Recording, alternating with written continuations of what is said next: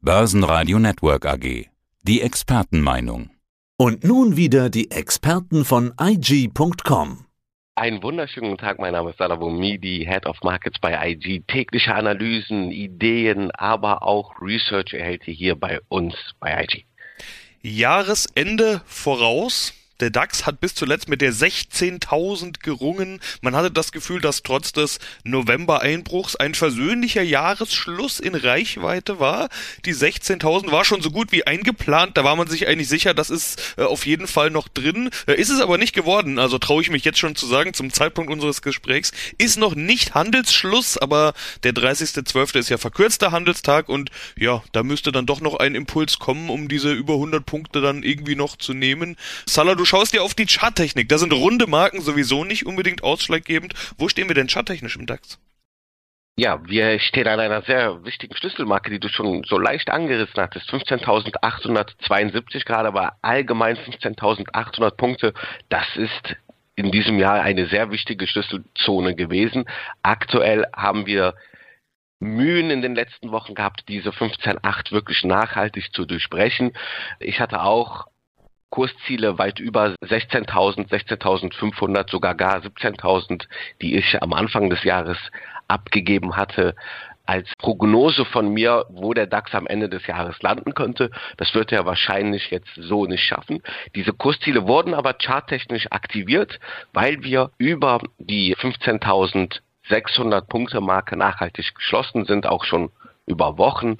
Und das hätte eigentlich, also hat somit das Kursziel aktiviert, kann es dann auch im weiteren Verlauf des nächsten Jahres vielleicht noch einkassieren. Ja, dann schauen wir jetzt schon über die Jahresgrenze hinaus. Was ist denn drin im DAX? Der hat ja gut performt. Rund 15 Prozent sind es dann doch geworden. Aber im Gegensatz zu anderen Indizes, wie in den USA oder auch bei einigen anderen europäischen Ländern, die haben ja doppelt so stark zulegen können, muss man sagen, ist der DAX ja fast Underperformer. Also geht da noch was? Definitiv. Also langfristig geht da durchaus was. Ich meine, das alte Industriemuseum, wie ich schon mal gesagt habe, der DAX 30 damals, ist natürlich mit Werten bestückt, die sehr industrielastig sind, sehr Old Economy. Das hat jetzt mit dem DAX 40 jetzt noch nicht viel gebracht. Das werden wir sehen im weiteren Verlauf. Aber grundsätzlich ist im Vergleich zu den anderen Indizes, wenn hier auch diese Corona-Lage sich hoffentlich bald entspannt, wenn wir wieder back to Normalität kommen, dann kann auch wieder so ein äh, zyklischer Index wie der DAX, der es ja mehrheitlich ist, wieder auftrumpfen. Und wie du gesagt hast, 15,6 Prozent aktuell der DAX, S&P 500, Nasdaq zum Beispiel 28 Prozent. Das ist, wie du schon gesagt hast, fast das Doppelte. Aber das sind ja auch natürlich nicht Äpfel mit Birnen vergleichen. So ein Tech-Index wie der Nasdaq ist so per se nicht einfach mit dem DAX zu vergleichen. Ja, sprechen wir lieber mal über den Dow Jones, der ist vielleicht noch eher vergleichbar. Auch der mhm. hat etwas besser performt als der DAX, bleibt aber auch unter 20 Prozent plus, es sei denn, da geht wirklich noch was durch die Decke. Der hat kurz vor Schluss aber immerhin noch einen neuen Rekord geschafft. Das muss man vielleicht sagen, der DAX hat die 16.000 nicht geschafft, der Dow Jones kurz vor Schluss noch ein neues All-Time-High und eine Jahresend-Rally haben wir da auch gesehen, eine Weihnachtsrally. Äh, da muss ja mal die Frage lauten, ist da bald die Luft raus oder geht da noch was? Wie sieht's denn zum Beispiel aus mit dieser Weihnachtsrally? Ja, genau. Es ist eine sehr klassische Rallye, die wir an der Börse, an den US-Börsen immer beobachten können. Die letzten fünf Handelstage im Jahr plus die zwei neuen Handelstage im neuen Jahr bilden letztendlich die klassische Weihnachtsrallye. Und seit 1969 habe ich mir mal die Mühe gemacht, eine Analyse durchzuführen für die tägliche Rendite dieses Zeitraums. Und wir konnten erkennen oder sehen, dass wir im Schnitt 1,3 Prozent in diesem Zeitraum an Rendite erwirtschaften, im S&P 500 jetzt als Vergleichsmaßstab. Und in diesem Jahr liegen wir schon bei 1,42 Prozent. Also die hat am 27. Dezember begonnen bis zum 4. Januar jetzt. Und ihr seht selber aktuell durchaus im Plus und über diesem 50-Jahres-Durchschnitt. Das heißt, wir können auch noch mal ein bisschen was abgeben, aber nichtsdestotrotz könnte sich wieder die Weihnachtsrallye bewahrheiten und auch eine letzte positive, schöne Rendite mitbringen in dieser Periode. Was wir aus der Vergangenheit sehen konnten, das ist jetzt hier nur ein kleiner Zeigefinger hochgehoben. Wenn die Weihnachtsrallye nicht stattgefunden hat, hat es ganz oft auch eine Korrektur im weiteren Verlauf, zumindest im ersten Halbjahr gegeben, wenn nicht auch sogar weiter. Das ist auch ein Indikator durchaus, den man jetzt nicht zu 100 Prozent natürlich vertrauen muss, aber das ist eine schöne Indikation zu sehen, hey, was passiert denn, wenn mal die Weihnachtsrallye ins Wasser fällt? Oh, da gibt es dann durchaus eine Korrektur. Oft gibt es dann Chancen, günstigere Einstiege im Folgejahr später dann zu finden. Also, das kann man sich hinter die Ohren schreiben. Aktuell sieht es nicht danach aus, die Weihnachtsrallye ist im vollen Gange und übertrifft gerade eigentlich auch die durchschnittlichen Renditen. Aber wir haben ja noch ein bisschen Zeit und das kann hier doch auch wieder einkassiert werden gilt natürlich auch für die Nasdaq. Fast 30 Prozent, rund 28 sind es, um genau zu sein. Äh, so geht's im Prinzip ja schon seit Jahren. Okay, vielleicht sind es nicht immer 30, aber gute Performance ist man von den Tech-Werten ja gewöhnt. Tech-Werte laufen gut, vor allem Big Tech, die ja 50 Prozent in der Nasdaq ausmachen, äh, treibt den Kurs. Was ist da noch möglich? Oh ja, natürlich bei diesen Bewertungen. Es ist immer noch etwas möglich, auch wenn man meint, hey, die Reise muss doch jetzt mal vorbei sein, jetzt muss doch mal abgegeben werden. Es hängt einfach von den Rahmenbedingungen ab, die geschaffen werden. Wir sehen es, die geldpolitische Lage ist immer noch sehr expansiv. Die bleibt es auch erstmal, auch wenn wir schon über Zinserhöhungen sprechen. Reden wir ja jetzt hier noch nicht von äh, drei, vier, fünf Prozent, um Gottes Willen. Das wird sich ja schrittweise erst etablieren. Das dauert. Das füttert natürlich die Aktienmärkte, diese Möglichkeit. Inflation, Inflation ist per se, da streiten sich Wissenschaftler. Ich bin eher von der Seite, dass Inflation durchaus auch Aktienkurse treiben kann. Bedeutet, wenn wir weiter in einem Inflationsumfeld bleiben, was nicht Hyperinflation bedeutet natürlich, dann kann das ja auch nochmal die Aktienkurse weiter pushen. Also wir sehen, ich sehe noch keine sehr großen Bedenken, warum es nicht weitergehen sollte. Natürlich, je länger eine Rallye anhält, desto höher, wie charttechnisch der RSI eigentlich als Oszillator zu verwenden ist, desto höher ist die Wahrscheinlichkeit, dass wir in eine Korrektur nochmal kommen. Aber aktuell ist die Ungewissheit aufgrund dieser Faktoren, die alle bestehen, natürlich hoch. Aber ich sehe jetzt noch keine großartige Warnsignale dafür, dass es jetzt unbedingt sofort im nächsten Jahr weiter runtergehen muss. Einzige, was ich mitgeben kann, Sebastian, ist, wir befinden uns nächstes Jahr 2022 in einem US-Zwischenwahljahr.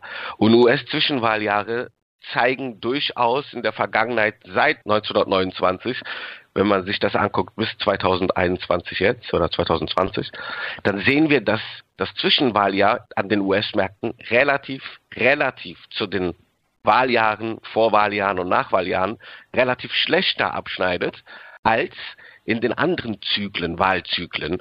Und das bedeutet, dass wir vielleicht hier jetzt nicht mehr nochmal eine 30 Prozent wie im letzten Jahr und auch jetzt im Nasdaq oder im S&P über 25, 27 Prozent sehen, sondern dass es jetzt hier etwas langsamer weitergeht und wenn doch die Risiken überwiegen mit einer langsameren Geschwindigkeit, dann könnte es auch dazu führen, dass wir hier in diesem Jahr etwas seitwärts, im nächsten Jahr seitwärts uns bewegen und nicht mehr so viel Rendite erwirtschaften. Ein Thema dürfen wir nicht vergessen, nämlich den Bitcoin. Äh, auch 2021 war wieder ein Bitcoin-Jahr, recht gut performt, über 70 Prozent. Allerdings wie immer unglaublich volatil. Die von vielen ausgerufenen 100.000 wurde auch nicht erreicht, nicht mal annähernd, muss man sagen. Trotzdem mal der Blick zurück. Wie war aus deiner Sicht das Bitcoin-Jahr?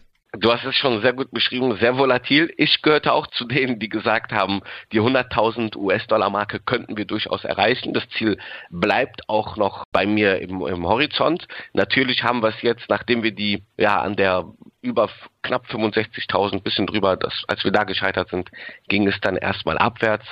Und ja, es ist eine sehr spannungsgeladene Welt, die Kryptowelt. Natürlich die Volatilität, die hier ist. Tesla oder Elon Musk hat hier natürlich auch immer etwas mitzuspielen an den Kryptobörsen. Also es bleibt volatil, es ist volatil, aber ich kann mir durchaus vorstellen, dass wir im nächsten Jahr, auch wenn man hört, ey, jetzt kommen die Korrekturen, das hören wir auch an klassischen Märkten. Ich denke, dass der Bitcoin durchaus hier im nächsten Jahr nochmal einen Angriff zumindest auf die 65 und dann auf die 100.000 US-Dollar macht.